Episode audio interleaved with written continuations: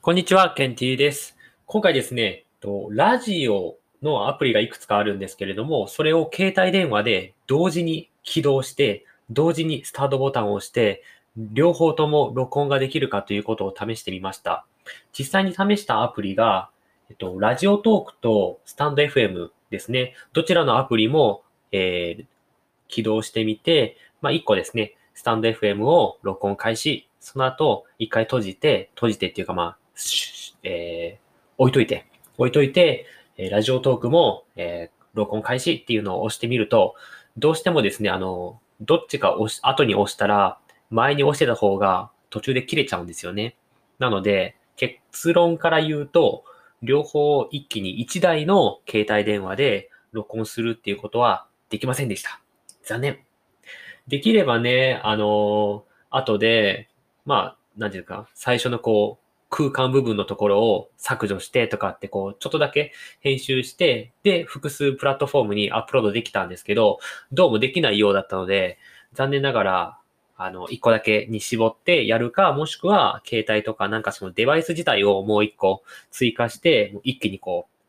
スタートボタンを押すみたいなことをするしか無理だなということが分かりました。はい、成果です、これは。できないということが分かりましたので、成果です。一歩進みました。で、ツイッターでですね、あの、これはアップロードできるとかできないとか、あの、そういったことをつぶやいてたら、Here っていう、あの、なんですかね、ラジオのプラットフォームもあるよっていうふうに教えていただいたので、そちらも追加して登録することにしました。で、それとはまた別にスプーン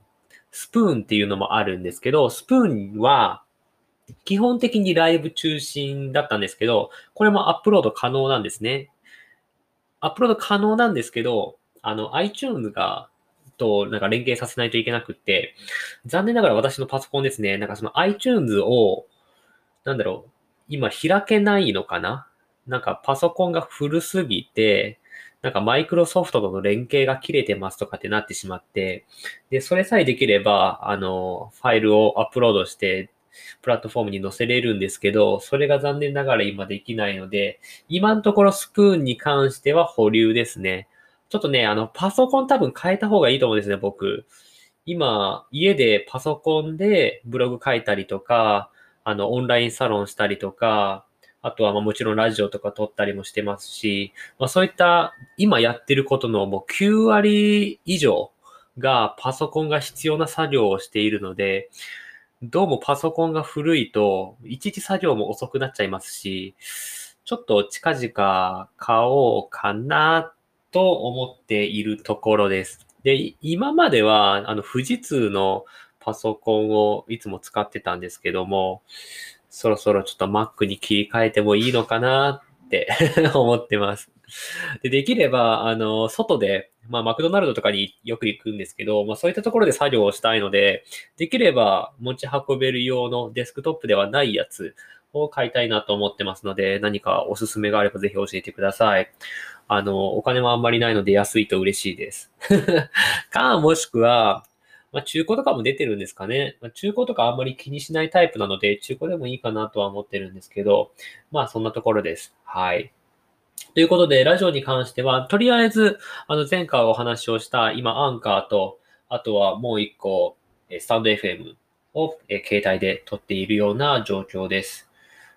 で、あと、ヒアを今回追加したぐらいかな？違いとしては。そんな感じです。では、ということで、まあ、今日はこれぐらいで、あの、それだけの報告だったので、また次回ですね、何か新しい報告ができそうであれば、えー、報告したいと思います。で、あと、まあ、次はあれですね、論文か、海外情報か、何かそういったものをアップロードしようと思っております。それではまた次回お会いしましょう。じゃあ、バイバイ。